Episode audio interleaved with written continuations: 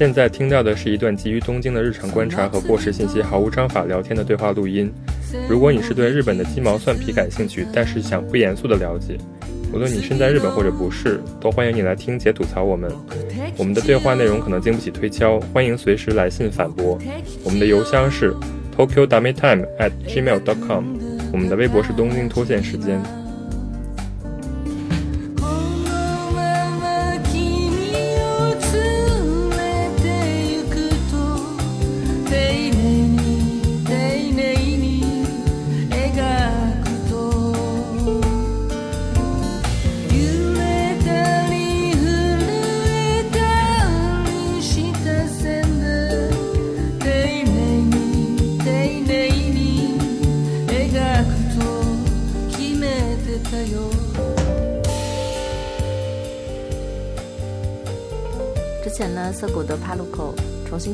周年了，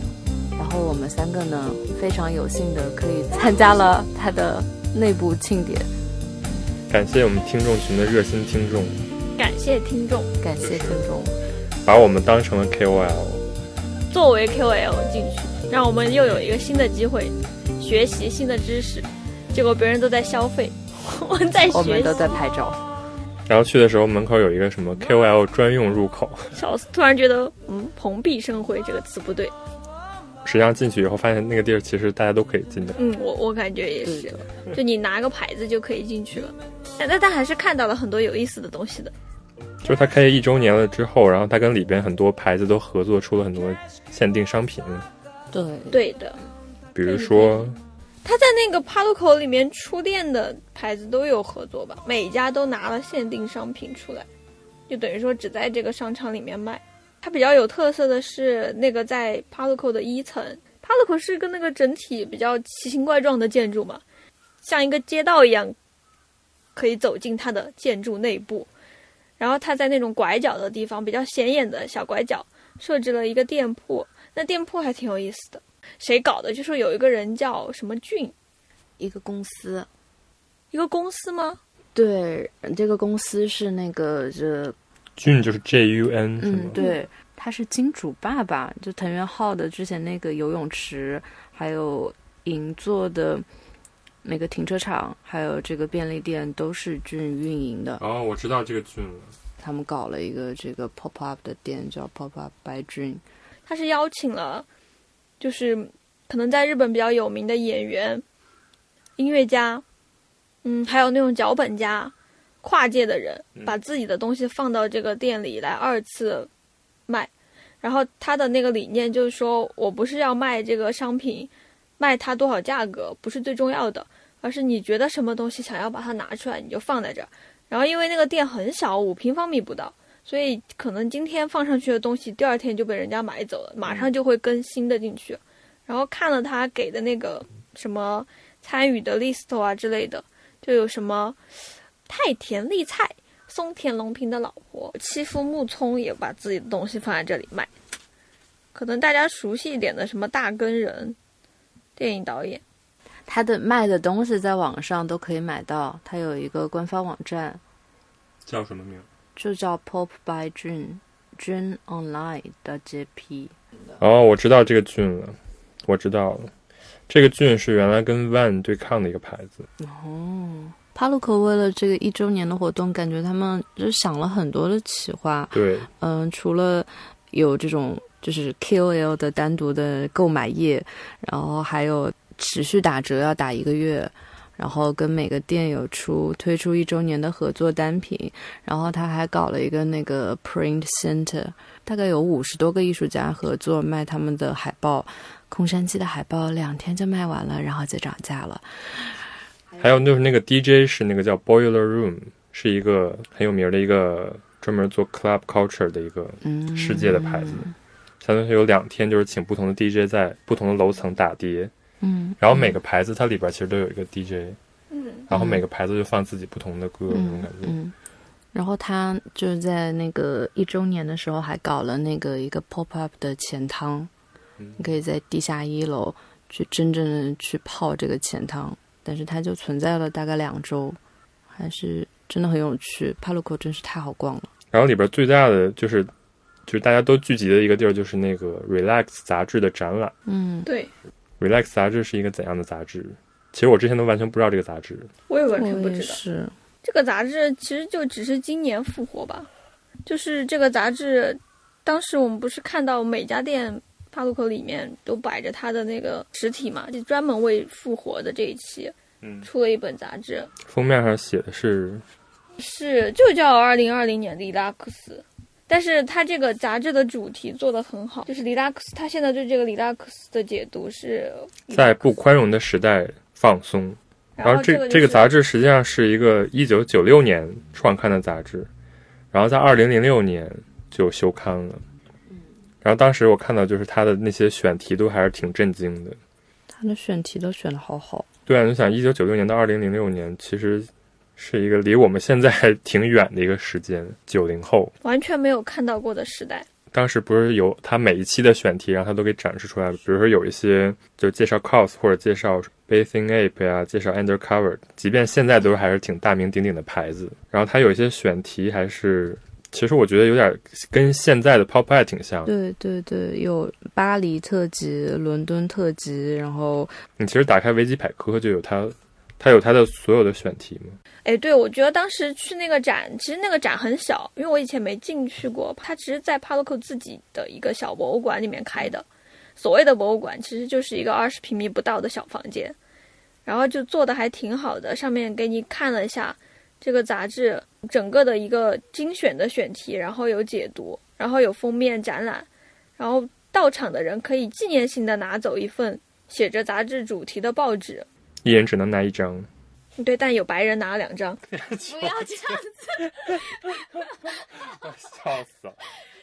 黑人问号。Happy slappy. 啊，这是一个无关的话题。那总之就是这个杂志的选题，我觉得就是你看着它的这些选题，会有一个错觉，把它标成二零二零年，你也不会有任何的违和之处。这就是一个很奇特的点了。一个二十年前的杂志，他做的这些东西，感觉是今天大家都能做的，说明他有一点先锋，可以这么说吧？就其实挺先锋的。嗯。嗯，比如他有那个有 cos 的特技，你想 cos 在去年还在被疯狂抢购，嗯，嗯，还有什么 hip hop 的诞生，Nigo 的伦敦案内，Nigo 的的香港案内，一个的香港案内好像是两千年做的，这些都是比较流行文化的嘛，但是它也有一些，比如说跟文学有关的。其实后来他们这个杂志休刊了之后，然后一些主要的编辑相当于也是 Magazine House 的嘛，就是相当于去了，Bluetooth，所以就是看了这个杂志之后，也让我们对那个年代非常感兴趣起来。对我首先觉得帕路口愿意为一本死去的杂志搞这么大个动静，他们不仅是在那个店里卖他们自己出的这一期特刊嘛，我们家附近的便利店也有，就等于说是全东京铺货的，应该是全日本铺货。我当时细心观察一下，我一直觉得住的这一块大家都是对这些东西没什么观察，但那个杂志一上架，第二天就没了。我当时看了一个比较有意思的一期封面，叫什么来着？是讲优衣库的。然后就是问大家真的会想要穿优衣库吗？大概类似于。对，我就觉得他当时这个反思还是挺挺神奇的，因为你想那个时候优衣库都没有进中国，然后那个大家那个时候大家已经开始反思，就是说你真的是喜欢还是讨厌优衣库这种大众品牌？嗯，所以感觉这个杂志可能它休刊有一定程度上也是因为就是它思考有点过于先锋，过于先锋，所以停了吗？对，相当于就是那个时候大家还是在怎么说迎接这种大众品牌，所以我感觉就他一定程度上还是一个就相当于这个圈子里边的人的一种对文化的生活的思考。嗯是的，嗯，在那个展上，那天去的人里面，你还看到很多大家都是对这个杂志应该是有很多记忆的对，那种人。对就感觉都是一些大叔什么的。嗯，然后他们的服装都比较统有比较有统一的风格，看了就是嗯属于这个地方的人。你看了他之后，就发现其实，在东京的整个的文化当中，涩谷它确实是很重要的一个哦，这个嘛，定点观测嘛，是吧？定点观测是你之前说过，那个是帕洛克自己做的，帕洛克的街拍那个吗？他旗下的一个编辑室，应该是每周吧，然后选择涩谷、元素、新宿三个地方，然后去拍当时的路人。嗯这个杂志里面比较珍惜的是把从多少年，一九八五年到现在一零年为止的这些可能我一个时代选取的这些年轻人的照片都放上去了。嗯，所以你就可以非常清楚的看潮流的变动的。然后上面就还有问题，就是有可能有简单的提问，问你来这边干嘛？就大家的目的其实都没有多大的变化，说明日常生活其实没有那么大的变动。嗯但是兴趣爱好真的是在改变的，就近近两年明显看到有年轻人的爱好是电子游戏，就不再是以前的那些 什么就是跟朋友一起过来玩啊嗯之类的。所以你就可以看到当时的那种年轻人还是挺单纯的，就是他们穿衣服有点像就是一种社交活动，嗯，就是靠穿成什么样来彼此识别对方是不是跟自己的兴趣一致。感觉这就是当时街头文化最开始起源的一个非常主要的一个目的。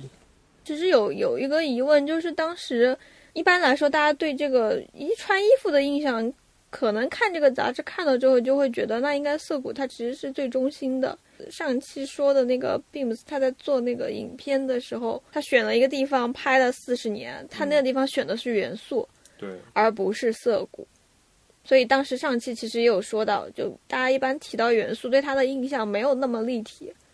一个比较单一的形象吧。因为就是其实最开始常春藤这些风格，我们之前说的嘛，就比如说在银座的街上，对，或者说在新宿的街上，但是呢，因为城市的那个地价在不断的变动啊，或者说怎样，嗯。就是银座和新宿这些地方慢慢的被开发，所以年轻人他其实是有一个不断在变动的过程。呃由于新宿这个地方不逐渐的，比如说被商业化，或者说那种房地产被开发，所以就是这些比较先锋的年轻人，他其实慢慢就会往这种乡下的地方、比较便宜低价地方走，所以就是慢慢的从新宿转移到了元素，最后来到了涩谷。嗯所以就是说它是有一个流动的过程嗯。当然，帕路口就是在涩谷和元素的中间点上，所以就是帕路口作为一个转移到涩谷的这个地方的一个象征。但其实涩谷这个地方之前还有元素这个地方作为一个中心的一个时期。嗯，就跟那个那个政府的开发也有关系。嗯、在开发之前，嗯、奥运会的时候，政府是会把银座的那些穿的很时尚的孩子们给驱赶。驱赶掉，因为怕外国人看到觉得日本的这年轻人非常的不务正业。后来他们去了新宿，新宿就变成了暴走族的一个场地，然后政府又去驱赶这些暴走族的小孩子，然后他们就被驱赶到了元素涩谷这一带。然后呢，就是元素这边刚好是那一条河，然后那条河是被填上了。对对对，就是叫涩谷川嘛。就是其实哦从东京整个去看地图，大家可能对元素、涩谷、新宿的位置不是很清楚。就是山手线嘛，嗯山手线就是新宿、元素、涩谷这个顺序嘛。你坐上山手线就可以非常就直观的感受到这三个地方的地理位置实际上是非常近的，因为只隔一站左右的距离。刚刚开始日本发展奥运会，还有就是什么美军撤走，然后大家开始进入繁荣景象的时候，最有活力的那一个街区，其实应该是新宿那一段，然后到代代木。对，然后其实元素它是一个相对没有那么起眼的地区，而且其实刚才在说商业地产的时候，你到现在为止，二零二零年这个年代，元素都没有那种大型连锁商场。然后从元素出来，上来就是一个元素这条叫竹下通的这条街，嗯这条就是大家所认定为就是元素的中心区。但是呢，你再往元素的外面走一走，就有这种里元素啊、表参道这种地方。所以，相当于这些地方是在元素之后才开发出来的地方。就是表参道现在主要是一些大的牌子，比如说苹果呀，或者说 LV 啊，这些都在表参道上。但是有一个叫里元素的地方，就是更多的就是很多小店，所以就是 Beams 啊，呃，这些买手店或者说一些比较独立的品牌，都他们都集中在里元素这个地方，大概有这么一个空间上的关系。最后形成的就是新宿和涩谷都是一些比较大的商场，但是在里元素包括表参道这些地方都是一些比较独立的店铺。还有一个关系，嗯，因为元素站背后不就是明治神宫吗？嗯是那个地方有森林，然后有神社，其实应该是国家不允许。开发太多的那种高楼大厦，有这种硬性的要求，所以这地方也不能建那种大型的商场。但反而这里形成了他们自己的独特的一个东西，从那个年代开始，一直到现在。我就想问一下，就是提到元素，你们最开始的印象是什么？比如说 来东京之前，或者说杀马特，真的吗？也也没有那么杀了，但是我觉得我对杀马特的认识，就是从元素这个词开始的吗？对，但那个可能是被国内的那些，就是说穿的夸张吧。嗯，然后可能五颜六色。对对对，就包括外国人，他们一提起哈拉居库，就是你这个？那你说东京比较比较那个有特点的，一个是西布亚，一个是哈拉居库。不是哈拉居库吗？对的，哈拉居库。哈拉居库就是那种感觉，很多年轻的高中女生，然后穿的五颜六色。对，就是卡哇伊这个。然后我对。元素的印象就跟国外他们用那个卡哇伊这个拼拼写是差不多的，彩色的头发、厚底的松糕鞋、洛丽塔系的那种服装啊。但是后来来到了东京之后，发现完完全全不一样。其实很少在元素看到这样的装扮啊，真的就是因为有这个印象，就是我来东京的时候，就每一次去元素之前，我就对这个地方抱有一点期待，就是它有没有那种。类似于黑洞一样的地方，就会出现这种想象中的潮流人士。对，但是没有经历那样的年代。对，现在潮流人士也经常不在街上。就你会发现，现在这个时间点来看的话，只是说街区上会有很多那种穿的比较潮的人吧。然后元素现在还有一个印象就是，你走哪儿走那儿去，你今天认真穿一下，说不定就会遇到有人拉你街拍。现在也会有吗？现在也会有。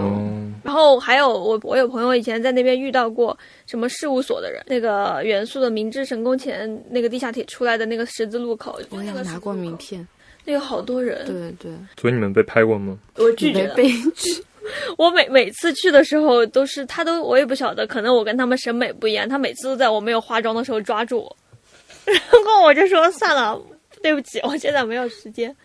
现在去那个元素那边，你就会看到很多，比如说外国人，他们就是以为元素是这样的。然后这些外国人后来去了秋叶原，终于找到了自我，然后就穿着马里奥的服饰开启了赛车。那 好笑，但就是那个时候对元素的理解就很片面。元素还有一个是竹下通那条小路，永远都是人，然后上面有很多就是相对来说价格没有高、没有那么高的牌子，跟想象中的元素差了很很多的感觉。嗯。因为你总觉得那个地方应该藏着什么，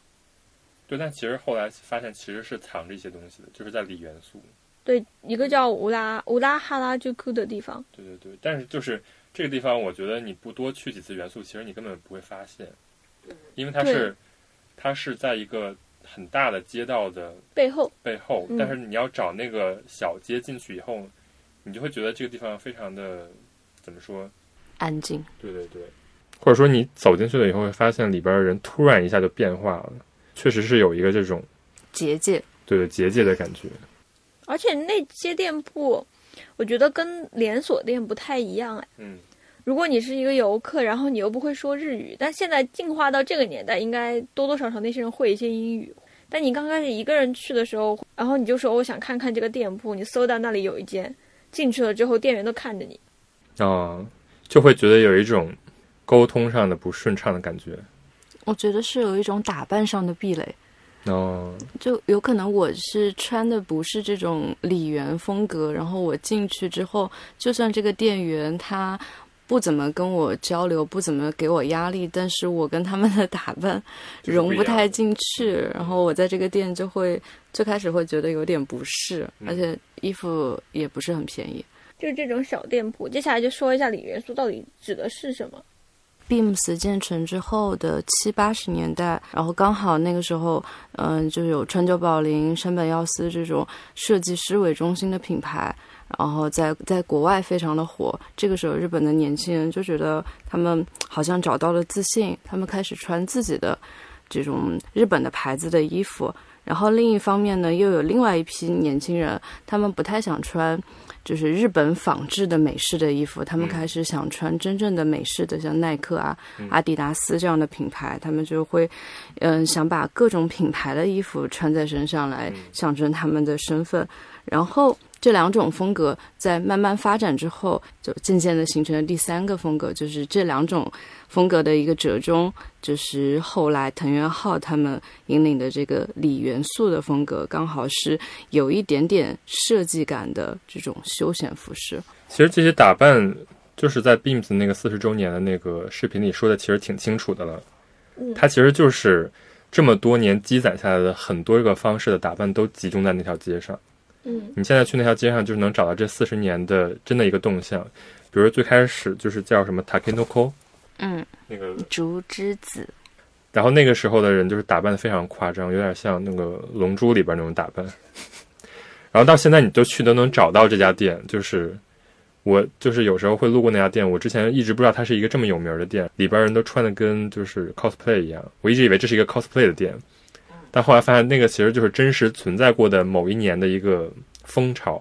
就大家都那个时候年轻人都穿成那个样子，就觉得还挺神奇的。就是李元素这种店铺，它还有一种社交氛围，你知道吗？嗯。就是你进去之后，不是说你一定要跟店员打招呼，但是这些店铺可能因为它的形态，嗯。所以你进去之后可能会发现，跟你一起进去的客人，他们跟这个店主其实挺熟的，哦，然后你就会很尴尬，因为我就是一个外来者。然后这种店一旦有一次这样的情况发生之后，你第二次再想进去逛逛，就不一定要买东西的时候，这种第二次再进去的勇气可能就没了。哎，那你可能之后就不会再多去了。所以这种地方也不太好探访。它其实是有一种社区感的嘛，是吧？嗯，有的。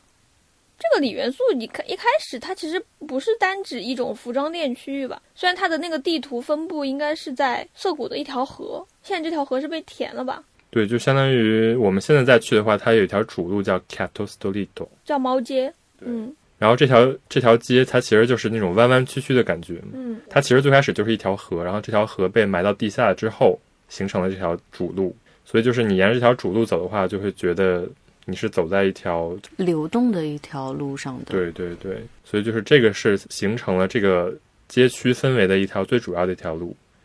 然后你走在这条路上，你会觉得这条路的尺度跟那个表参道是完全不一样的。很小。对对，嗯表参道你就会觉得自己走在光明大道上的感觉，但走在这儿的话，你会觉得这是一条蜿蜒小路，然后它总会有一些店在一个拐角之之后出现，然后给你一种更加亲密的感觉。我觉得也是形成了元素这个地方，就是它有一种社区感的一种非常重要的一个因素，就是它的尺度的感觉。嗯嗯所以说，就是我觉得在那个年代没有网络的时代，就是这种比较亲密的感觉，实际上就是相当于现在的 SNS 啊这种，你可以彼此互相看到对方穿了什么，沟通的社交的一种功能。嗯对，李元素其实现在应该不算是最兴盛的时期，嗯它最兴盛的时期其实是往前推，现在是四十年，大概是九零年到二到到零零年代，二三十年。二三十年。对，可能现在很多人大家听到李元素，有一部分喜爱潮流的人会觉得它是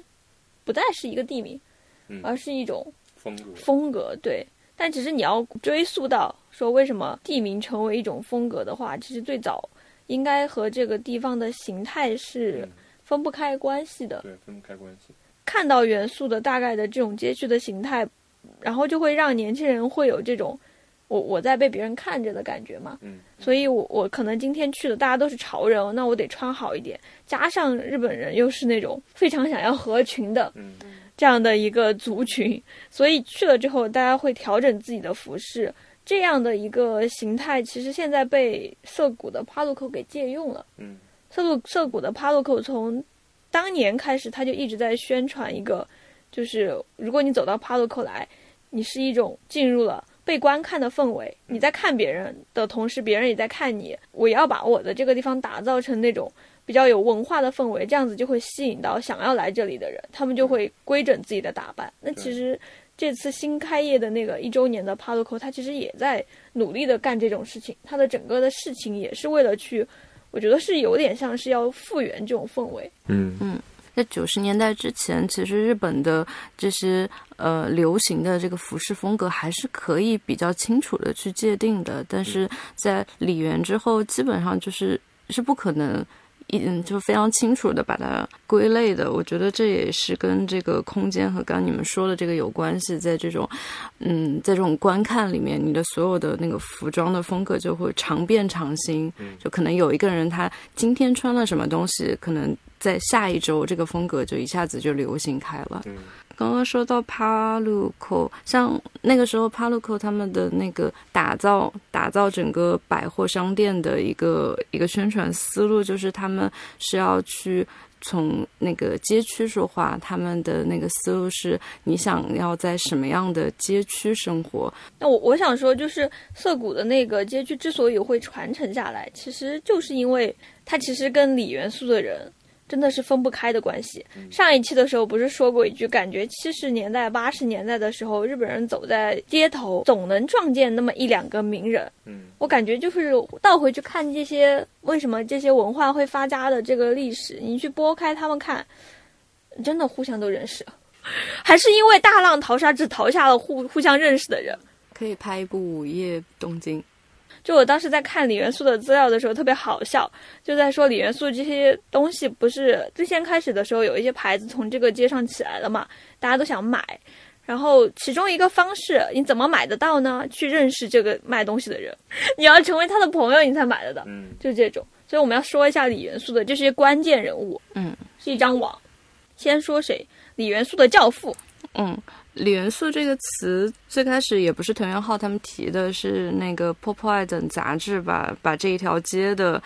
嗯，就是杂志定义的是整条街的风格，然后影响整条街的最重要的一个人是藤原浩，然后还有他的他的几个朋友们。藤原浩这个人真的是，他下面有很多很多的故事可以说。我在去看他的这些嗯资料的时候，越看越喜欢。就我可能最开始也是抱着就是有一点点有一点点偏见的心，就因为国内都会讲他是一个盖章大师嘛，然后所有他盖过章的联名都被炒得很贵，然后我就带着这种偏见去看，然后会发现哇，他真的很会选东西，而且他的故事很有意思。他这个人就被大家讲的最多的就是他穿的很好看，呃，赢得了一个。以前他是。就是在一个叫伦敦之夜的活动，他穿的最好看，所以他赢得了一个去伦敦的机票。真的，这个怎么评出来？他穿最好看第一名，然后就赢得了。而而且而且，陈元浩不是东京人，他是伊势人。对，对，就是我想问一下，就是提到这个名字，你们最开始是什么印象？哦，我是之前认识一个在东京生活的人，他非常热爱藤原浩，所以他就一直跟我讲。呃，我就说藤原浩，他说啊，就是一天到晚都跟别人联名的那个。对对对。对，然后最近听另一个喜爱藤原浩的听众说，嗯，他不是在北京开的那个开着一个小车车的那个店，再往上推就是他之前在东京的一个游泳池，在青山的开了一个限定店。他最近相当于这个德空宾尼之前，在东京也有个德空宾尼。然后在这个东京的这个空比尼之前，他在东京的同样的地方叫 The Parking 是吧？金子对，一一八年到二零年是这个停车场跟便利店，然后一六到一八年是那个游泳池 The Pool Aoyama。嗯，一六年到一八年也有那个 Parking，就相当于那个那个楼在的时候，地下就有这个 Parking。总之就是一个开了限定店，又关了限定店的一个人。第二个就是他当时在游泳池出的那个帆布包好看，后来回来搜了一下，淘宝上被仿成了山，太好笑，说明很火。那除了他这个印象，你还有别的什么？教父，就是你在国内的时候有没有就是听说过这个？国内的时候没有，就是你是来了日本才听说的吗？呃，我我以前在国内就听过，但我就是一直没买过他的东西。OK OK，我最开始听说这个名字，就是因为我初中时候买那种杂志什么的嘛。哦，Milk 什么的，对对对，Milk，然后当时会买那个叫什么 So Cool，嗯，你们知道这个杂志吗？就现在已经就是 flop 了。还有什么 YoHo？哦，现在 YoHo 不也在吗？还还在吗？网店。对，还有一个叫什么 Size，就是一个卖鞋的一个杂志。说过。对对对，反正当时就是翻开这些杂志，就是里边全都是什么元素这种什么街拍，然后。动不动就说藤原浩又出了什么 设计，然后你没有成为他的信徒吗？从那一瞬间，没有，当时觉得就是什么玩意儿，什么玩意儿小心说话，对，小心说话。小心说话。但是当时就是他跟什么，比如说香港的那些潮人，就是合作挺多，比如说陈冠希啊什么的。当时就是还是有听过他的名字的，但是就是完全没有就是主动查过这个人到底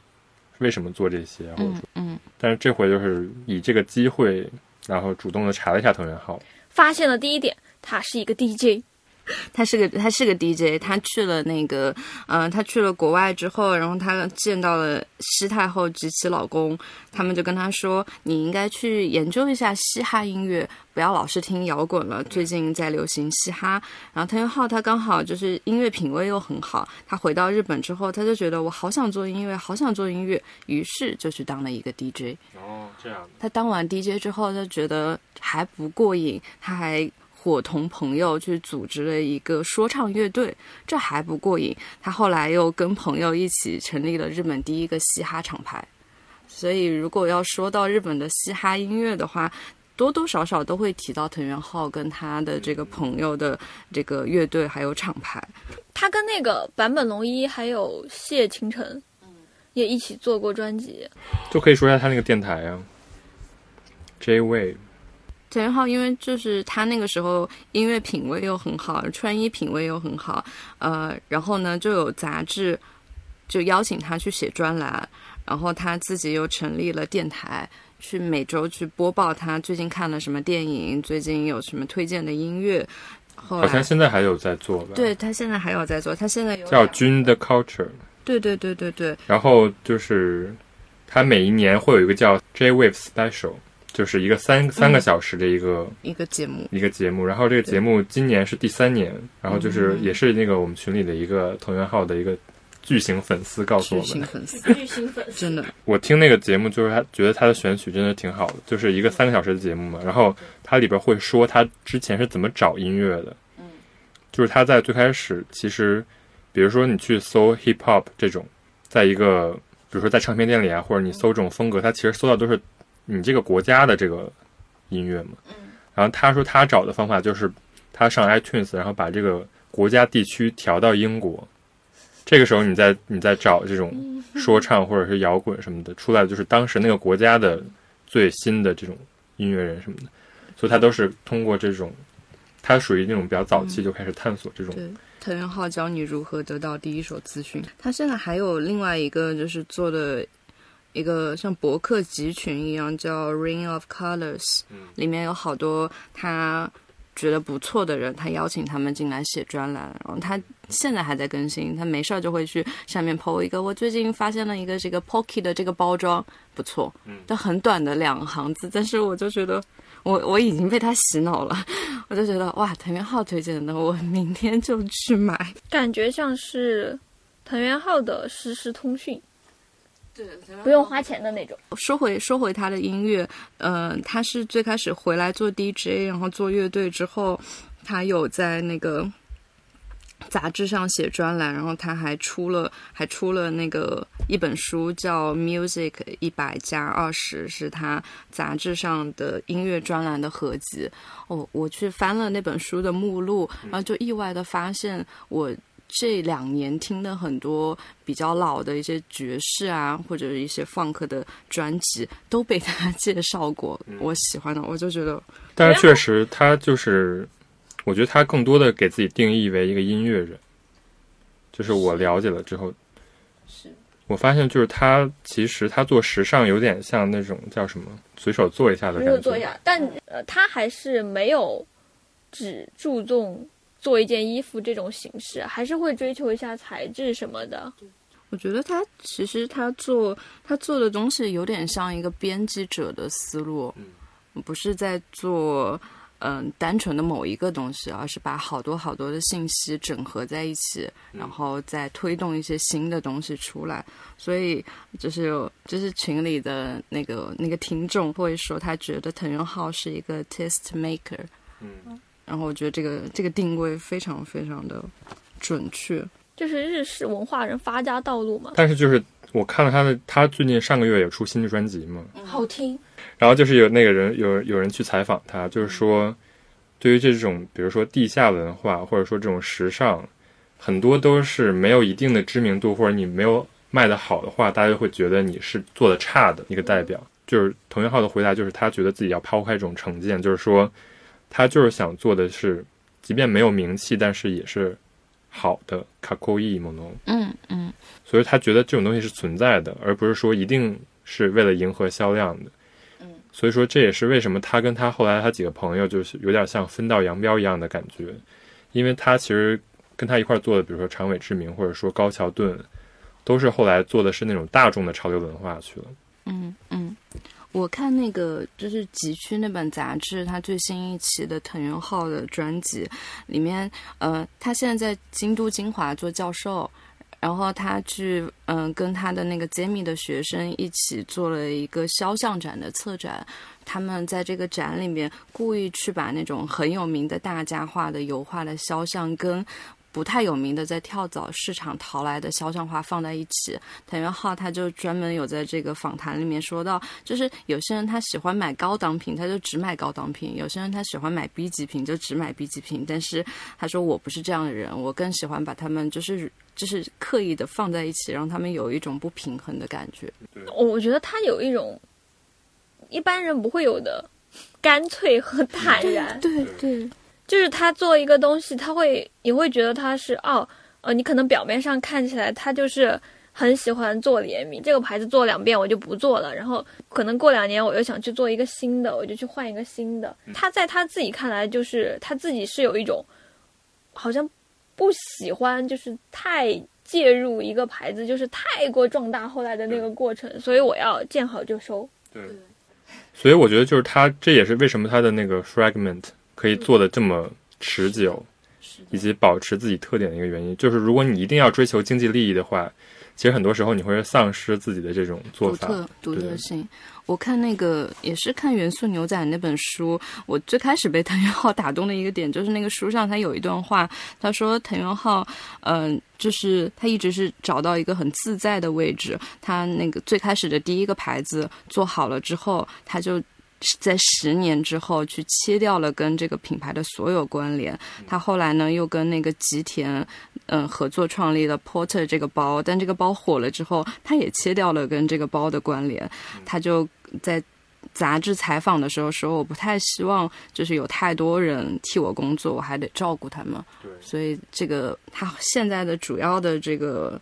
嗯，他不叫他公司，他叫他 project 的这个 fragment 的这个团队，其实只有三个人。其中一个是财务，对，一一个是会计，一个是销售，一个是他自己。然后他就说，呃，如果我看到某个东西很棒，我为什么要去抄呢？我就直接去问他们能不能做一个我喜欢的单品，然后风格有一点点变化。然后他还在访谈里面提到，就是我去。合作的一个那个过程，就是我直接走进他们的公司，然后说我要合作，能不能合作一下？就天降藤原浩的感觉。对，我一直以为就是他那个 fragment，它因为是一个 design 的牌子嘛，嗯我一直以为他，比如说他旗下签了很多个设计师，然后比如说我要跟宝格丽合作。对对对对对，我就派出这个设计师去跟那个，然后我同时可能还跟 Nike、跟阿迪达斯什么都有合作，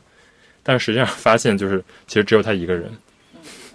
但是他就是他那些东西，比如说什么黑色的皮卡丘就能卖个上十万，八十万，对对对，他品味是真的很好。你这说从音乐看起来，他的品味就真的很好。然然后他卖的东西又是真的赚钱，是是真的赚钱。对，但是就是可能不是一个巨大的一个商商业的一个机会，可能他就是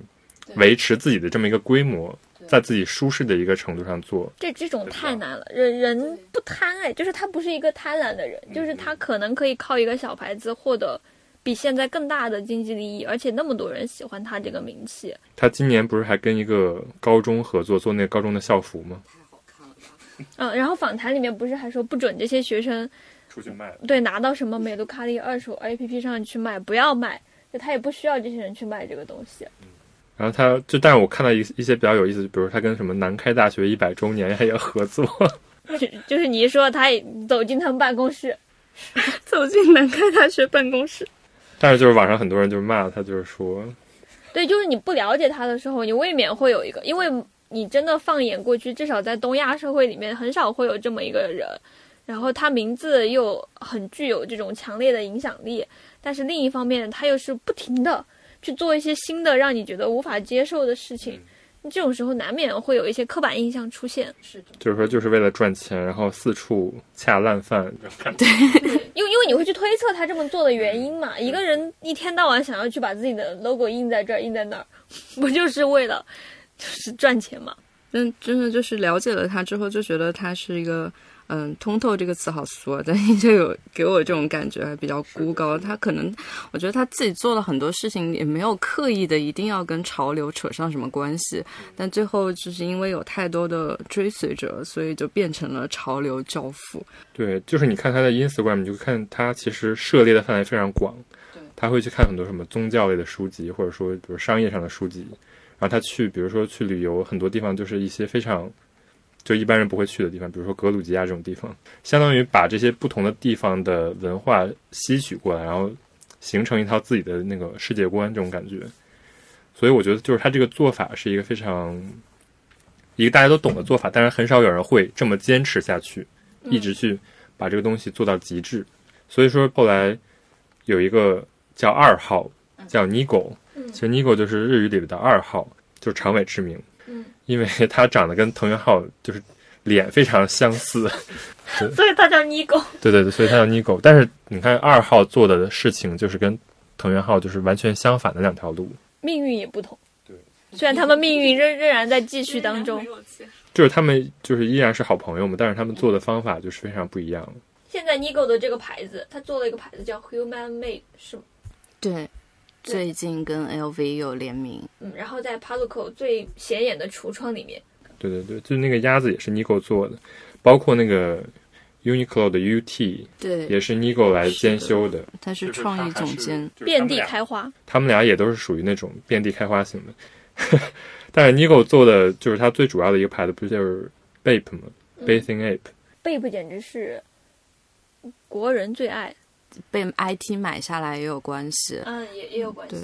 对，就是零九年左右卖给 IT，但是他一三年左右就是彻底脱离了这个，相当于就是他卖了之后，他还做了一段那个那个牌子的总监，后来是完全脱离的。OK，对他刚开始做 Bathing Ape 的时候，也是呃跟藤原浩一样的路数，就是相当于做一些联名啊，或者说做一些跟潮流文化有关的东西。但是后来他就决定把这个生意做大，他就在全世界开店。所以就是相当于这个做法跟藤原浩的这种想保持这种独立的做法，就是相当于是两条路。但是就相当于一味的扩张，就导致了 Bathing Ape 就是产生了非常严重的这种财务的问题。后来就只能被迫把他的这个牌子卖给了那个 IT。他的店一直都开的很大，IT 的 IT 一般会有一个非常大的一个区域给他。我我就是在想，我最开始看到。I T 就看到 Bape 这个牌子的时候，我的确会觉得它的那个迷彩跟它的那个套头的鲨鱼是还挺有意思的，因为一般的衣服不会见到这种印花嘛。虽然后来就变得烂大街了，所以我在看我在看资料的时候就在脑补，如果我是九十年代突然看到一件这样的衣服，这样的印花横空出世，那我可能也会去疯买。要说一下贝普最典型的，还有就是他的那个猿人形象。那个猿人就是最开始他最开始创立这个牌子的时候就流行那个叫什么？呃，人猿星球。对对对，就是当时非常有名那个电影，美国的，包括那个阿梅图拉的作者，最开始他来日本的时候就发现大家都在街上排队买贝普，就是去买这个带着人猿星球标志的这个衬衫，这也是他为什么。决定研究日本潮流文化的一个非常重要的一个契机，就是因为 Bape。但是就是 Bape 这个牌子呢，它刚开始也是一定程度上是面向一个小众的群体吧，滑板少年的这种感觉，非常少量的限就是限购它自己的商品，导致这个整个这个锂元素的这个街道上都是排队在买 Bape 这个非常热火朝天的场景。怎么说是营销手段上让这个牌子显得非常的火爆？这也是现在潮牌的一个。最基本的营销手段，包括就是最近你可能不是最近吧，就是这两年你走在元素的街上，你会发现有非常长的队在那儿，就不知道在排什么。我刚来日本的时候就有那种，就是微信上就会有一些那种阿鲁拜托的信息，然后就是半夜去哪里哪个店去排，然后就可以拿到几千块钱这种。啊，但是李元素那就是李元素这个风格下面，还有那条街道上起来的品牌，他们其实都有出现这种少量争抢的这种现象。我就看到有一个观点吧，他就是说，他就认为李元素出来的这些品牌，贝普其实也是其中的一个代表嘛。然后可能还有别的一些品牌，然后这些品牌的人，他们做这个衣服的时候，他们从头就没有想过要把这个东西做成供需相等的这种商品，所以我他们只是为了自己可能觉得我做这么多件合适，我就做出来了。那他的那些想买的人，大家没办法，就只能排在那儿。然后正是因为他们要排在那儿，所以这些东西才会涨价，所以藤原浩才会被大家骂 东西卖那么贵，转来转去。但这实际上更多的就是相当于在一个文化上形成一股潮流，但它并没有，比如在商业上成为一个规模嘛。比如说，他就说我这三十件外套全都是手做的，嗯嗯，那当然会有，比如说一百个人来拍，嗯。那它形成的就是，比如说一千个人都知道这个一个效应，嗯，但实际上它形成的最后也就是卖了三十件这个东西，最后卖了十件送了二十件，对对对，也有可能。对，然后当时不是说就在九十年代，他们这些牌子轰轰烈烈的开始卖这种很少的东西的时候，日本还甚至出现了买手的。对对对，就是在同一条街上就会，比如说这边刚卖完，然后对面那些那个店就会，嗯，在卖它的高价版本。所以就是养活了整个元素的这个街上的这些店嘛。那你要说这个利益也没进到他们自己的手里啊。所以你就去一开始大家一看的时候，哦，这个人一天到晚卖这么少的东西，掐烂钱，结果好像那些钱也没到他手里，到就是就跟你买票一样，对，票放少了，然后后面的人就被养活了很多黄牛的，对，养活了很多黄牛，但但你要说这个在衣服界这种。他也没有什么一定要卖这么多衣服的需要。嗯，比如说有一百个人想买衣服，我只只制作三十件，然后因为有一百个人想要，所以我要做一百件。那这些做衣服的人他可能不愿意了。我要是再上三十件，我就得可能就得上量产。对，嗯，他其实也有这种成本的考虑嘛。有，肯定是有的。包括就是 Nigo，他也在采访中就说，就是他后来在 Uniqlo 做嘛。嗯。他说我要在 Bape 如果做同样档次的这种衬衫。嗯。我可能就是要卖的几万日元，但是在优衣库就可以卖一千日元。嗯，所以他其实说在优衣库做 T 恤，其实做的质量包括档次都是可以做得更好。但是因为它是一个大众品，所以它可以卖的很便宜。所以并不意味着就是说他做这种小众牌子的时候，他就是他想卖这么贵，或者说他就想做这么多，他就是因为他的能力就是摆在那里，就是没有做成一个大众的一个能力吧，可能还是。你他你说这个手做的，就想起我以前喜欢北京的一个设计师的牌子，那那家那家就是设计师全是自己手做的。然后你他虽然有淘宝，但是他曾经开店的时候，你在淘宝上拍下他的衣服，你跟他联系，他是可以帮你改尺寸的。然后当时去过北京一次他们家的实体店，然后就跟他们店里的人聊天，店里的人就说我们家的衣服全都是手做的，不会走工厂。所以在这里，但是人家没有做成像锂元素这么大的规模，他就只能维持。然后他会遇到很多别人都在量产的时候，自己却不能发售量产的这样的一个危机。但李元素那个年代没有，就是现在这种大家可能都走工厂，可能在他们刚刚起来的时候，日本的那些潮流也只是还是在一个非常刚刚开始抬头的阶段。所以你说有没有时代的幸运？我觉得也是有的，正好那个年代。这样的一群人，然后又大家又有钱又可以买，然后又没有什么外部环境大的危机，然后就趁着风浪就起来了。所以包括贝普也是因为这个乘着这个浪起来的嘛。他刚开始就是跟那个片山正通一起，嗯，就是开遍了全国啊，非常极尽奢华的室内装修。但是就是因为相当于还是只是说那个潮流的一个怎么说泡沫经济的一个助长。嗯，他后来就是一下子开的太扩展的太快了，嗯，到最后就欠债了非常多。这如果说的话，就我自己的一个比较嗯单一线的理解，就是因为它的很多的呃衣服的一个来源是嘻哈音乐，然后它里面的那些图案的元素都是比较直给的。那这样的东西，嗯，在我看来，我就觉得他们。比较容易一下子引起一个购买的热潮，但是过了一阵子，大家就不太愿意去买了，所以反而像优衣库、UT 的这种就是大批量量产，就是更新特别快的这种情况，可能会更适合这种潮流的服饰的的销售。但是如果是 Bape 的话，它更新的那个产品线如果过少，或者每一款过于一样的话，后来可能就会遇到这样的问题。对啊，包括你现在再去看 Bape，你会觉得就是怎么过了这么多年。还是这么是这样子吗？对对对，还是这种这几个样式，这也是为什么这些街头时尚的品牌到后来就是有一些后劲不足的感觉。嗯嗯，包括那个 Supreme 今年不是也被那个 North Face 那个公司买了吗？North Face 真的要变成一个潮牌，下下次可以超超级潮啊！真是，你现在相当于现在看 Supreme 的成长也是跟 Bape 非常非常像，就是也是九几年九零年出头的时候成立的一个牌子。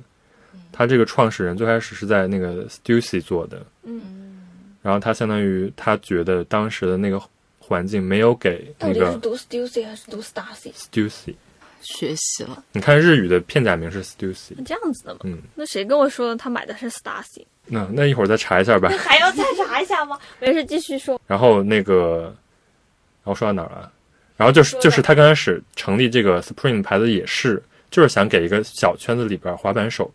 的一个牌子嘛，所以它最开始就是，比如说一定时间内出几件限定这种感觉，然后造成了这种小圈子内的风潮，所以它慢慢才开始扩大。但是它到后来也没有想把这个做成一个非常全球的品牌，所以你看它到现在也就是在美国就大概就是 L A 一家，三藩一家，然后纽约两家，但是对，在日本就有六家，对，东京就有三家，很明显就可以看出它就是它其实是在一个小圈子里想做好的。然后这个牌子，它的创始人接受采访的时候，他也说自己当时完全没有考虑过日本的这个市场，也没有想过迎合日本市场做任何的调整。但是日本市场就是主动的来找他进行合作啊什么的，所以就可以看出，就是他们这种小圈子里的人的做法，其实是非常的没有那么大的野心，对吧？你看，所以他到后来就是他在全球注册商标的时候，会发现，在欧盟他是注册不了的，包括在中国也注册不了，因为就是已经被抢注了这个商标。所以就是有一个山寨的 Supreme，好像今年才刚刚注册好它的商标。对对对，可以在中国贩卖的，销售对不起，贩卖是一个日语词。包括就是他开店的时候，他都是非常克制的，他就是那个店里整个是一个非常干净的感觉，就是那个店里非常大的面积，但是没有摆满了商品，他就是他并没有想把这个店里弄得非常的商业化，所以他才成为了一个就是相当于一个文化的一个象征。但是反而就是你看，就是他到最后可能跟 Bape 的。结局也差不多，就是要被其他的大的品牌给吃掉啊！但是，哎，长尾之谜现在也有很多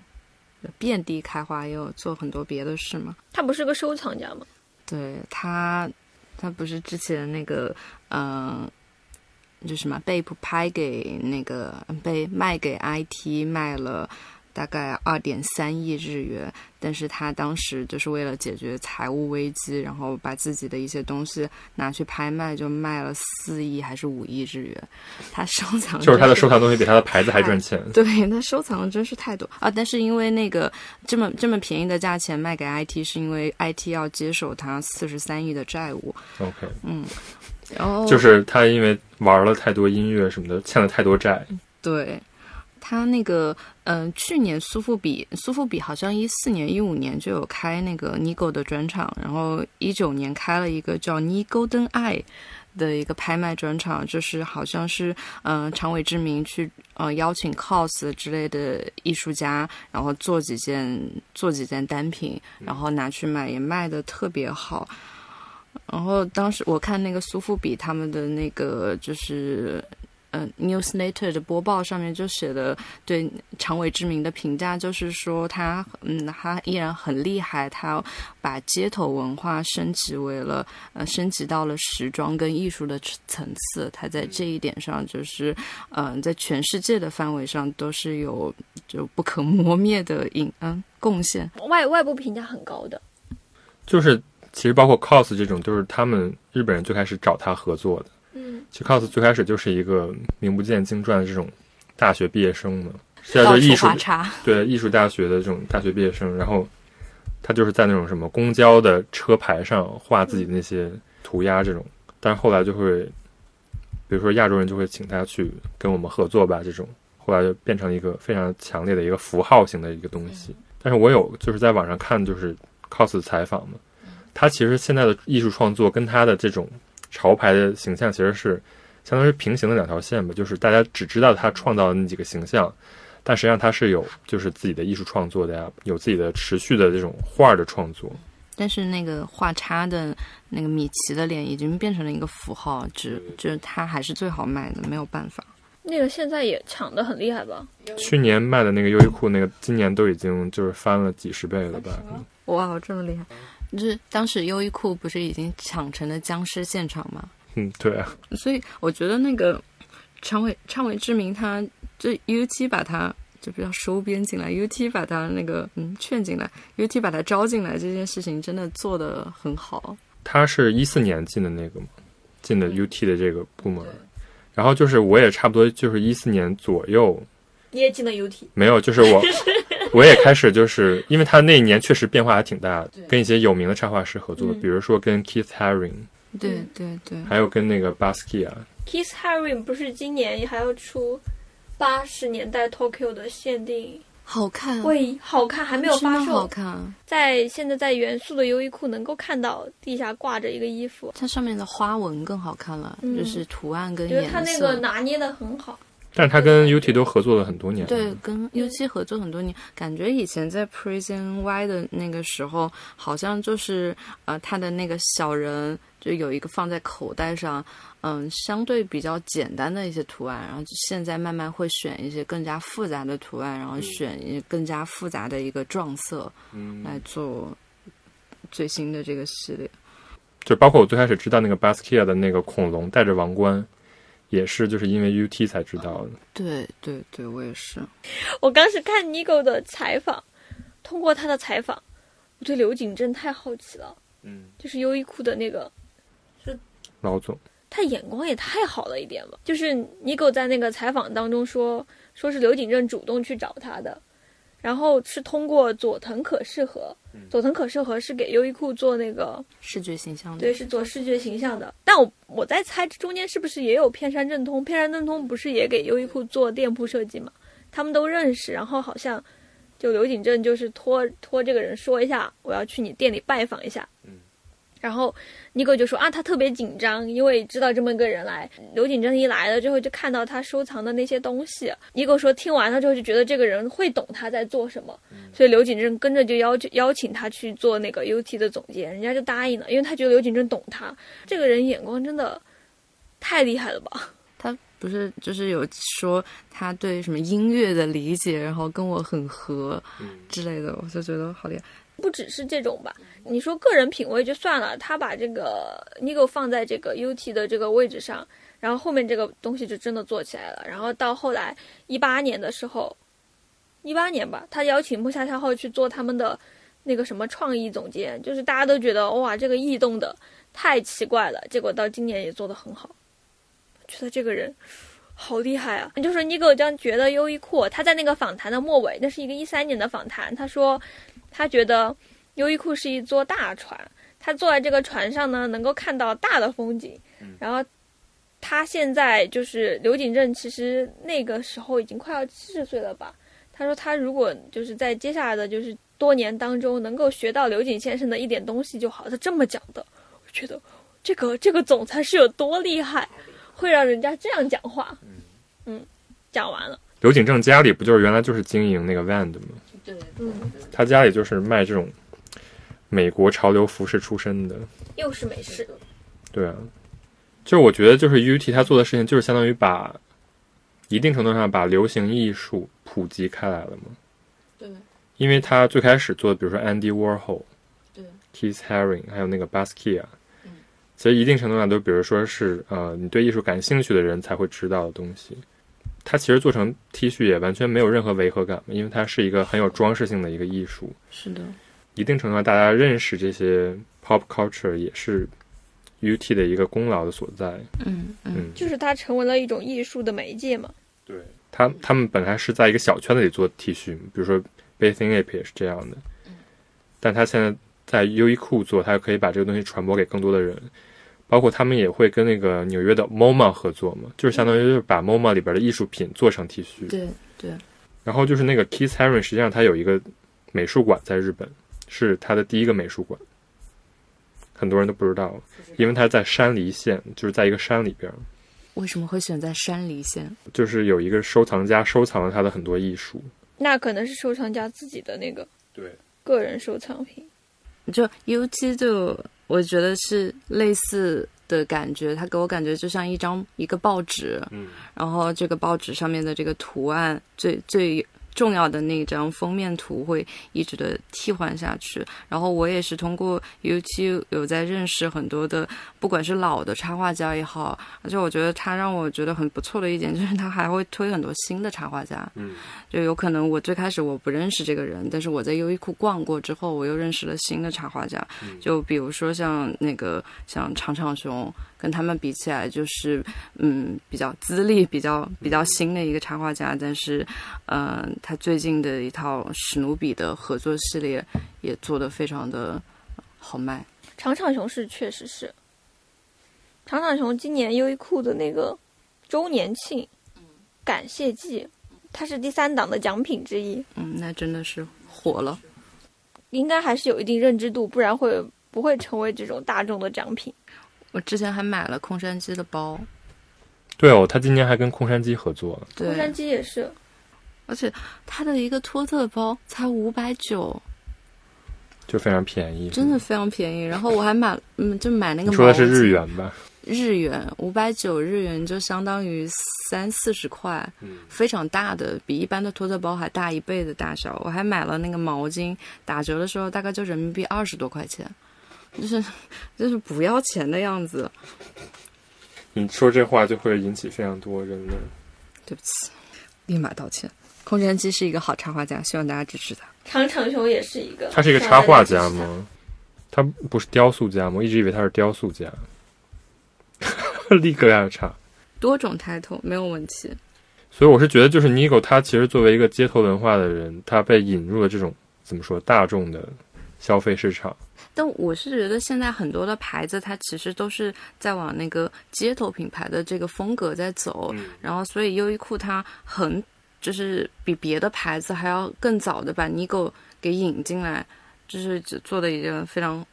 厉害的事情。嗯，包括那个 LV 不是也把 Virgil 嗯 Abloh、，对对，给引进了，当自己的那个时尚总监。其实 Virgil Abloh 最开始也是被日本人发现的，你知道吗？是的，他不是藤原浩的信徒之一嘛？对，但是就是之前那个就是元素，这要说到元素，有一个买手店叫 La Follette，La Follette 里边就是有一个买手，当时就是就在网上瞎逛，逛到了 Virgil Abloh，他在他当时是一个那种芝加哥毕业的大学生，然后在做 DJ，又是但是他 DJ，然后他有时候会在网上放自己的一些衣服什么的，然后他就是在网上看到了他的衣服，就专门飞到那边去参加他的 DJ 的那个活动，就是认识了 Abloh。我们我们想把你的衣服卖到日本，然后你愿不愿意？然后当时就是聊成了这个合作，没想到后来就是 Abloh 做的非常大，一炮而红。当时还不叫 Off White，就是 Off White 的前身，后来才做成了 Off White。Off White 后来又变成了现在就是 LV 的。嗯，男装的总监。当然，就还有另外一个人叫高桥盾，是吧？嗯，是刚开始跟 Nigo 一起开那个店的人，但是他们俩的风格是完全不一样的嘛。对，我觉得他们俩风格的最开始的，呃，那个灵感的那个那个 motif 是不一样的。因为高桥盾他是比较喜欢朋克乐队，然后他最喜欢的是川久保玲，所以他做的是想做优雅的那种朋克的衣服，所以做了很多嗯、格子啊。嗯的，然后把这些格子的衣服做成很无序的那种拼剪的非常异形的服装，但这种服装一个是比较贵，一个是它没有像贝普这么好懂，嗯，所以说比起来是贝普会就卖的更好一些。嗯，比起好懂，它更好更难穿吧？嗯，也是。所以他后来其实就是走那种巴黎走秀的那个路子了吗。他被川久保玲带到了，然后那个 Undercover 最开始就是去表参道开店的时候，也是川久保玲就就是鼓励他去开的，嗯，所以算是那个知音的感觉。Undercover 现在在那个 Lafayette，就刚才说的那个买手店的一楼，你就得说刚才你说他们去 Lafayette 不是有买手嘛？嗯，到国外去把那些人的衣服买回来。Lafayette 其实一直都是就是会提倡这种年轻品牌，然后想要给这些年轻品牌发展，所以这也是我不确定这一块地方会不会换人的原因，因为拉夫雷实在是太多太多的这种空地开给这种年轻的设计师品牌了吧。然后二层、三层，它就会有那种非常非常临时的这种一小块地，然后就给那些你都不知道从哪来的那种年轻设计师的牌子，在那里展示他们的衣服，确实很先锋、很新潮。后来查资料就看到说，拉夫雷有刻意降低在这里的租金，让这些牌子能够入住。而且它这个其实拉夫雷的位置就在那个元素最中心的那个十字路口那个地方。所以大家去那儿买东西，现在过去的外国人也好，还是那些街头潮人也好，大家都会有机会看到这种新兴设计师的店，就从那儿就开始涨起来了。你知道吗 l a f a y e 实际上是森集团的，嗯，是森集团的，它在顶楼好像有一个博物馆。对，所以就是它其实更多来说还是意识到了元素的这种文化，所以说它做了一个商场。拉弗雷，要说它里面的构造嘛，你进去逛过吗？它的构造非常的奇特。它过的就是每半层算一层，是吧？它每半层有无数多的小牌子，而且它在那个进商场的时候有非常明确的标识，告诉你本零点五层有哪些牌子。你进去的时候就会有一种迷路的感觉，是吗？对，你还可以反而你可以一一一间店一间店的看。哦，就它不是像一层一层，它是让你有一种回旋型的感觉。可能是因为它的那个半层很矮吧，哦，所以它也塞下了更多的牌子。所以你从它的 B 一往五层走，你可以看到非常多。但是我说每次去，我都觉得里边好杂乱呀，就是 就是眼花缭乱，然后就是嗯就是看不下去。你去那儿买吗？我不买你看你不买，对，因为你不买，，OK。嗯，我每次去那儿找厕所，然后就是 那个到底在哪个半层？感觉我跟你说，它在 B 一还是 B 二层是洛丽塔和另外一个，嗯另外一个种类，但我现在已经忘了是哪个种类了。你走进的地方就跟走进了一个结界一样，因为它那一个层全是洛丽塔，而且就那个上面有很多那些店铺会限时发售，所以可能在有一天你进入拉弗雷的时候，你就会发现，怎么所有的人都在楼梯上站着呢？他们其实是在排那一层的店铺的限量发售。但是与此相对，就是它对面的那个 Tokyo Plaza，就是里边放的全都是一些大众的流行品牌，但是反而就是丧失了元素这种怎么说个性。所以说这也是为什么到两千年之后开的这些新的商场，就是渐渐的，就是让元素这个地方慢慢的没落。嗯，因为就是有很多，比如说 Forever Twenty One 啊这种廉价流行的这种牌子，就是包括 H&M 啊、或者是 Zara。啊，都在，大家都在那条街上。Zara 在哪儿啊？Zara 在那个拉弗雷对面没有，对面有一个两层还是三层的超大店铺。嗯然后 Zara 往前面走是 H&M，还隔壁是 H&M，然后再往前面走是那个左福。就你会觉得那条街其实你能逛就这么两个店，然后有一两两两三家那种小的古着店没了。但现在确实也很多外国人，大家来到那个地标会去 Tokyo Plaza 上面拍那个全是玻璃的照片。还有去星巴克走走，嗯嗯，对，但是总的来讲，就是失去了元素的这种个性了，已经。嗯。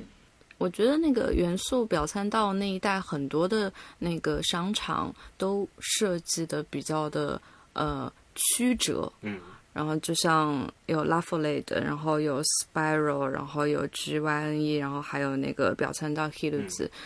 然后我我就想到我在看那个内田凡他写那个战后日本设计六十年的时候，他就说，嗯、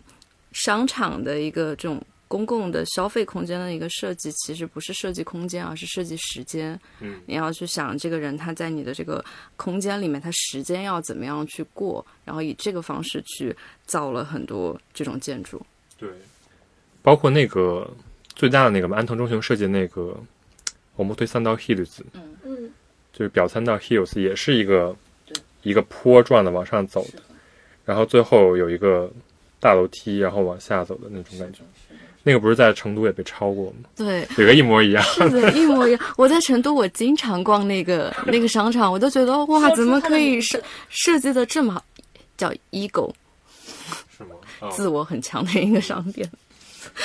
就设计的它它太好了，就可以毫不费力的逛完整个商场。是的，后来来到日本，发现就发现哎，原来是这样我一直在逛它的山寨版，而且嗯，以前别人来成都，我都会带他们去那个店里面。我就说，虽然这里面的那个店都非常的糟糕，但是这个建筑真好。结果发现是山寨安藤忠雄。但我觉得拉夫雷很特别，就是因为它正因为它会让很多年轻的设计师进来嘛，嗯，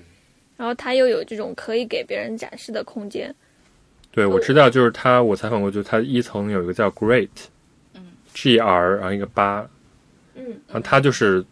当时发掘那个 Virgil Abloh 的那个人创立的一个买手牌子。他本来是 Lafayette 整体这个公司的一个买手，后来因为他的口味就是品味非常特别，所以就是让他成立了一个自己的这个专属的一个区域。然后我当时采访他时，他就说，就是当时是怎么去找这个 Virgil Abloh 跟他合作，包括就是他其实他真的就是去买衣服，他不光是去看这个衣服，更多就是说看这个文化的圈子里的人，他们天天都在干嘛。这个很很厉害哦，就是这个思路。对他就是主要就是找到这一群比较先锋的年轻人，然后再去看他们的衣服，所以就是他这个这个牌子现在就是这个买手店现在做的非常大，就是后面专门给他弄出了一个花园儿，所以就这个店它是有单独的入口的，就是不光是从拉夫里边可以进去，从外面也可以进去，就还是挺神奇的一家店。我觉得他的这个选衣服的理念，其实他没有把衣服当成只是当成一个衣服来看，因为他可能对他这种人来讲，衣服的功用是环境的一部分，所以接受那个环境大于说我只是去接受一个色彩和这种材料的表象，这个思路很厉害。对，我觉得就是也是为什么现在就大家炒这些潮牌到底哪个更好，是一个非常本质上的一个谬误，就是我觉得也是，对啊，就是你没有生活在一个，比如说你天生可以滑滑板的一个街区，你到底怎么去还原就是那个真正那个场景，或者说呃就是元素它也是有一个专门特定的一个街区的感觉，就是这种街头文化都是要建立在这个街区上的。所以说，比如说，我觉得之前中国不是也是有这种街头文化嘛，就是它兴起了一阵儿，但是你看那个街区后后来就是渐渐的被开发呀，或者说就是渐渐的这个街区的氛围又没掉了，所以说这个街头文化就很难，就是撑起这些牌子他们的形成。对我之前看到那个资料上就说，呃，说到那个上海不是有一段时间，上海的长乐路，然后就有一些潮牌，然后会在那里开店，然后还看到一些采访说，哇，这里可能就是东京的李元素，但就很遗憾的就是那那个区域后来在一七年以后还是一六年以后吧，总之是因为一些区域规划的原因。还有就是整个的一个，总之跟这种什么政治经济都有关的原因，最后这个地方就渐渐没有那么多人去了，然后店铺也关掉了。但是相反，这个情况就让我想起当时去看这个元素的资料的时候，就其实有一些中文资料会说元素它是因为有很多资本在那里，所以它可以这么活跃的。但你其实去看元素最早的历史，没有资本在这一块地方活跃，正是因为。就是这个地方生活的人，他们都很希望在这个街道上发展出自己的就是风格，或者你说他们把生活在这条街道上当成了自己的一部分。对，所以我走在这里的时候，我会想要去挑选合适的衣服。那他这里没有就是搞什么滑板服，嗯，然后可能搞的是那种所谓的什么街头啊，因为嘻哈，因为他们就搞这种音乐嘛。然后像什么高桥盾啊，他自己喜欢就是比较朋克的风格，他就做那种比较朋克的衣服。那因为他生活中就有这个东西，正是因为这个街区也是他生活的一部分，所以他才会创作出后来的那些啊被这些人喜欢的东西。这也是他没有衰竭的原因吧？就再怎么卖，它也是有自己的那个源泉在的。对，对啊，就现在资本其实还是更喜欢那种大的街区，嗯就是大的商场，比如说新宿或者涩谷。但是元素就相当于夹在这两个比较大的街区中间的一个，就是没有那么强烈风格的一个街区，反而就是让这些小的艺术家或者小设计师在这里有一个空间得以就是展示自己的那种个性。所以就是我觉得就是元素的这个街头文化形成，就是跟这种它的街区也是非常就是密密切相关的。我我觉得有哎，就是之前就是看一个 NTT 他们自己做城市建设的聊聊的那种访谈嘛，然后中间就有聊到说，他们觉得现在在东京就是这种资本进入之后规划的比较好的商业的区域，可能比较有秩序感的就是银座那一带。但在银座那一带，其实你很难见到跟元素一样的，就人是跟着街区一起长大的这样的一种氛围是没有的。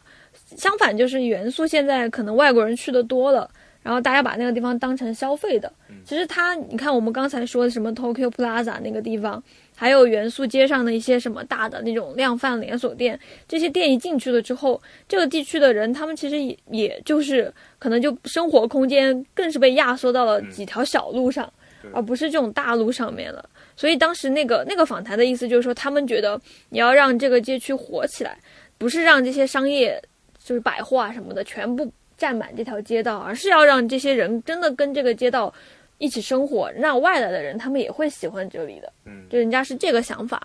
我觉得挺有道理的，就是这个说法。对，怎么说呢？就是随着比如说这种 H&M 包括 Zara 的进驻，就是这个地方就是慢慢的多了很多这种连锁的牌子，包括优衣库，嗯。嗯，它最近不是也很包括宜家，都是在元素开了一个非常大的旗舰店，嗯，但是我觉得优衣库，因为它今年让那个木下孝浩做了自己的那种创意总监。一八年开始，对对对，他在进入元素的时候，他其实是有相当于向这个街区致敬的这种感觉的。他们翻出了自己以前的历史，对，所以就是这回相当于是他正式的在元素优衣库正式的在元素开一家比较大的旗舰店，但是就是这些这家旗舰店反而还是有很多跟元素这个街区相符合的特点。这家店，我本来现在进优之前进优衣库我都。不太进去逛的，但我那天路过那个元素站，然后就转头一看，就这家店很 fancy，然后他是把 U 七当做一个主打放在他的门面，我就在想，这是难道是一家 U 七专门店吗？就进去看，发现他是把其他的内容全部是藏在了 U T 的后边，我最开始就是进去发现 U T 真的好好看，然后结果在里面就逛了更长的时间，出来的时候它有另外一个入口。有一个展示柜，那个展示柜上面就放着，我们在微博上面也发了，就放着那个像 Pop Eye 啊，像那 Men's Club 讲以前的元素的时尚风格的这些杂志，真的是以这种文化的思路，想要在这里嗯嗯立足下去。就，就相当于现在慢慢的元素这种文化已经慢慢的没了嘛，Magazine House 也是从元素这边发家的，所以它相当于又回到了这个。它的起始这种感觉，包括它就在最高的那个地方就放了一个就是 Van 的致敬 Van 的那个跑派的那一期，包括它也有放很多，比如说七十年代元素的那个街拍的摄影集，那种历史的地图在里边，就告诉你这个地方以前是什么样的。而它还有专门做一个元素的杂志，就是元素这家优衣库的主题的杂志。然后它现在我看了一下，出了第二期，它第一期是讲就比如说这个地方 date 可以去哪里。这种就是去哪家吃饭呀，或者去哪家买东西。然后第二期就是更多的就是说这这边的时尚啊什么。是的，第一期我拿着心想，嗯，我去哪里 date，但是还是把它拿回来了。第二期，第二期拿着翻开，它里面就也是做了一个好好好懂的一个插画。这个插画就讲，大概画了五六个小人，就讲了日本的时尚这几十年的一个变化，做的还是蛮认真的。对，我觉得它就作为一个快消品牌，但是反而就是对文化这方面也并没有说打击这种感觉。我我觉得它就是比较让我讶异的是，它有这种对这个元素这个地方的主人翁意识。你看他在那个地下一定要建一个店铺，说本优衣库跟元素有这样的渊源哦。然后说你看看你要了解元素，你真的如果我不是走进这家店铺，那我可能不知道原来元素，呃，它有这么多就是这些历史。然后优衣库用一个柜子把它们全部都放在那儿。然后你其实你看它同类的店铺，宜家在它隔壁，宜家里面没有做这些东西，宜家就只是很普通的开了个城市店。然后再隔壁是什么另外一个快时尚，有之前是一个快时尚品牌，现在关掉了，应该。Gap 嘛，Gap 该关掉了。然后虽然是快时尚品牌，你三手线这么大的人流量，大家一来先进的地方是优衣库，然后进去之后一看，哦，原来元素是这样的，原来元素跟优衣库有这样的关系。然后你你可能之后就会留心，那我在这里可以看到一些关于元素这个街区的一些更整体的东西，所以就看了这些东西之后，我就觉得优衣库它就是有这种。不仅是把这些东西放在这里为了卖钱，那更多的是有一种我要在这个街区树立属于我自己的这样的一个主导权的这样的一个意识。而且我我甚至觉得这就是他们这两年越来越明显的风向吧。你看他，你要说延延伸到优衣库之前，我们也说过他做的那些事情，把那个编辑 Pop 的木下消耗拉进去做这个。所谓的创意总监，然后出自己的杂志，然后在别的地方，然后也也放这样的一些这个什么杂志的各种语言的版本等等这些事情，其实它就是有一个在文化上面要建立的这样的一个风向在吧？嗯所以他还你说是他特别吗？但我又觉得他一直都有这种基因。就你刚才在说那个拉弗雷那个买手的那个人，他不是说。他自己去买东西的时候，他会想要去看这些人到底生活在什么样的环境里面。优衣库前两年非要提那个什么 life wear 的那个概念，他们也不就说了吗？说 life wear 不是说一定要给你做一件衣服让你用，而是说这个它是跟你的生活全班是相关的。其实就是一个你的衣服不仅是你的衣服，而是你生活环境的一部分。所以我要出一本杂志教你怎么生活。所以他们后来第二期不是做那个什么可居住的城市、宜居的城市，他都根本就不关注说这些人到底哦是不是一上来告诉你要穿什么，先从宜居的地方谈起，然后给你看看那些人都穿什么，然后你就被影响了，就觉得他们就也有在抓住这点，然后把这些东西都做大。所以你说是他们的公司很巧妙呢，还是说正好大家去研究了文化，请了一群懂这些文化的人，把这些东西给继承下来了？我觉得两方都有，但是梳理下来就是他们都是，最后发现都是一拨人，都是一拨人。就刘景正原来家里也是做万的，嗯，然后他也雇了 Nigo，Nigo 就是那个藤原浩的弟子。我在我刚刚用我刚刚说，我看他那个柜子，就觉得他真的，他真的很想立足在这里，就是用这个“立足”这个词，就是我就觉得我是在他的他的这个店里面看到他的这些野心。嗯然后就的确是想树立这种主人翁意识，但我就觉得他已经做到这个，已经做到这个体量了，他老板已经是首富了，然后他再往下要怎么发展，然后可能大家一起检讨一下，嗯，大家一起商量一下，大家一起商量一下，可能这也可能是一个比较自然的一条发展的路。但是我是觉得它一定程度上不能复原，就是上个世纪的那种高峰的感觉。我我觉得也是。你说它再怎么做，也是一个大众的消费品。嗯，对。你怎么才能复原出上上个世纪的那种元素的百花齐放的感觉？除非这条街上的人大家都用优衣库去制造一个自己的风格，说不定有一天优衣库开始做音乐，以后可能看到的就不是 Beams 是四十年，而是优衣库四百年。优衣库四百年。我我我觉得就是说到这里，我觉得日本还挺有趣的，因为我我感觉这个国家它的传统文化也就那样，但是它的现代文化真的太有趣了，而且关键是这些人还活着。就感觉他们死了之后可以再出个电影什么的，是吗？那我们这辈子你看得到吗？这这些人也就没有比我们大多少啊！说实话，午午夜东京，午夜东京，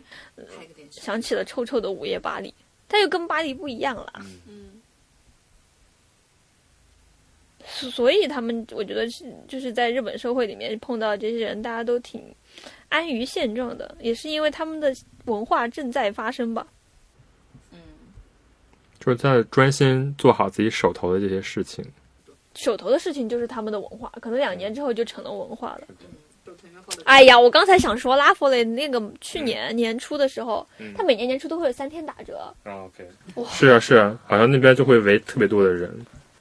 今年年初那场打折，我告诉你三折，我的天啊！那些设计师品牌通通三折，而且那些要是卖福袋，那真的是疯了。福袋没有它的那个设计师品牌三折好逛，就是我最喜欢的牌子，它衣服都堆成山一样堆上面，就跟你菜市场选购一样。说明他们本来也没有多少钱。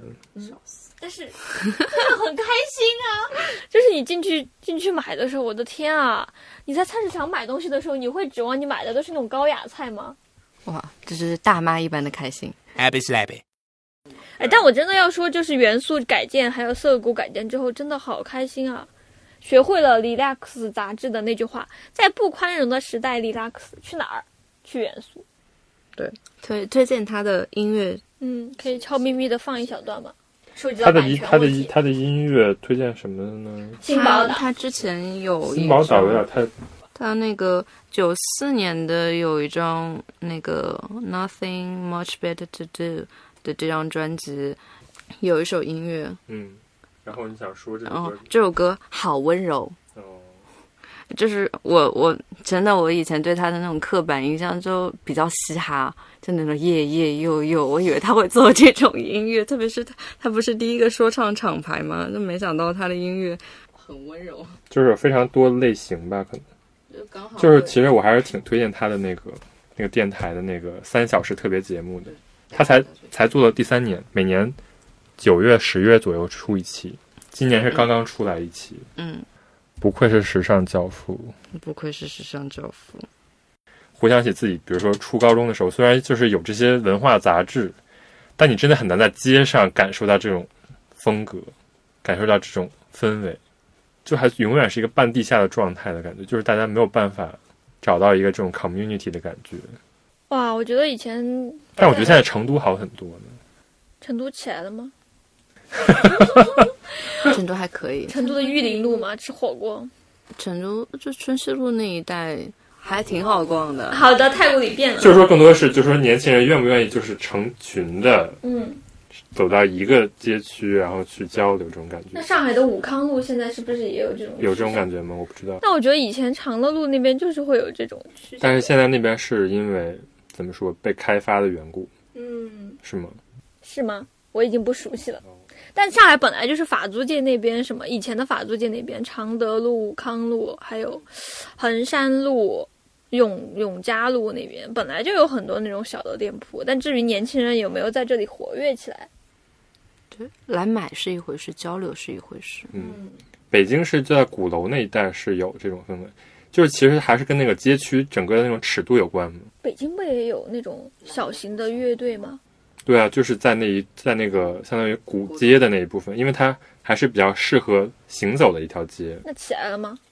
就是曾经有一段时间是有这些文化，但后来我觉得更多跟网络的发达也是有一定关系的，因为相当于这些集群，它慢慢就会选择在网上沟通，比如说大家有自己的 Instagram，有自己的豆瓣小组，是吧？所以就是你很懒得上街了，有可能。而且也没有杂志吧。其实刚才我们没有说一个，就是李元素之所以被这么多人认知，其实重点还是九六年、九七年的时候，日本起来了一批杂志，对，然后他们想找人采访，所以就把李元素当成了一个特辑去报道。就相当于是一个循环，就是说我想制造内容，我就是宣传这个地方，然后这些人就会更多的来到这个地方。嗯，其实那个时候大家很多都是不知没有网络，就不知道这个地方到底发生了什么，他就是听别人说这个地方好像明天要发售一个什么，他就来了。对，然后就是可能就是被骗了之类的，也有可能。但是就是大家被骗了吗？被各种二手信息啊什么的被骗到了元素，但反而元素这个地方就是多起来了人，因为就是你来的时候你根本不知道这个地方要发生什么，但你就反而有一种未知的好奇，不像我们现在就是都知道那个地方哦可能有一个活动就去了，赶快就去了就走了这种，嗯，就缺乏了这种怎么说街道的这种感觉。是没有街道的那种感觉。而且杂志它是被编辑过的，比如说，如果你在 Instagram 上看到一个活动，它就是像那种时间线一样，一下就过去，那你就看了一下，然后你就被下一个信息吸引去下一个地方了。但杂志它就是以一个主题这样编辑过去，你可以在上面停留更多的时间，会发现更多的东西。所以杂志是必要的。我我想起以前我在大学在上海的时候，经常周末的时候就去那种 live house，然后那个时候那个时候去听的时候，其实没有看歌手是谁，因为上海其实就那几个，嗯他没有街道，就一条街上就这么一个地方。当时毛还在的时候，就是你就去直奔那个地方，然后顶多就是出结束之后，在周围溜达一下。周围没什么东西。那个地方不就是一个高架桥吗？我知道那地方。对啊，什么都没有。然后就马上就只能只能走掉。哎，他搞完的时候晚上可能就十一点，然后就很晚，其实周围的店铺都黑漆漆，就是那种。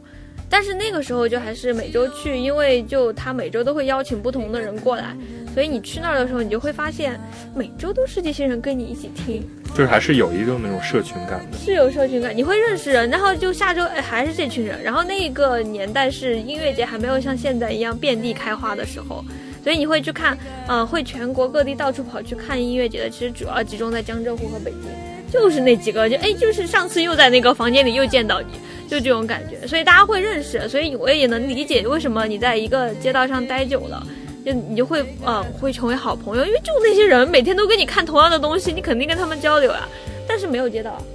就是我就是就是到此为止了。然后后来大家就是散落在各处网上听听歌，就这样。就是逐渐的就已经，比如说没有联系了呀，或者怎样的。那如果有街道的话，你说如果那个年代有像李元素这种街道，说不定但其实北京是有，北京那个毛出来以后那一条街，实际上是有很多买手店之类的，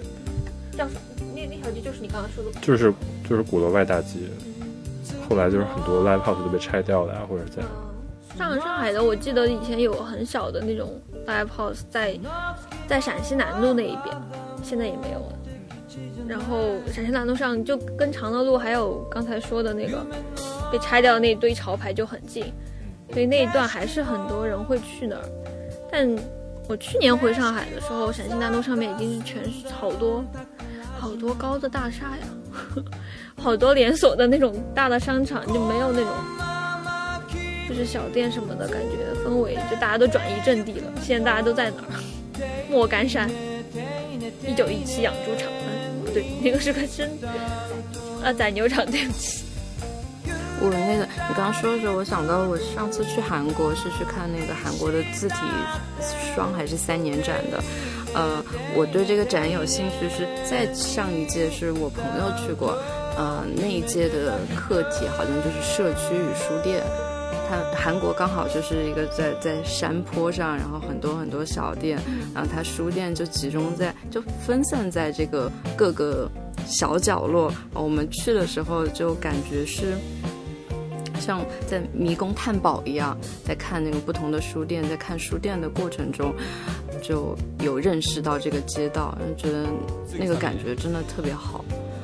就这种分散感。想去首尔，想去首尔，最后又到了这个话题，最终还是想去韩国。好了，那就结束这一期。耶耶。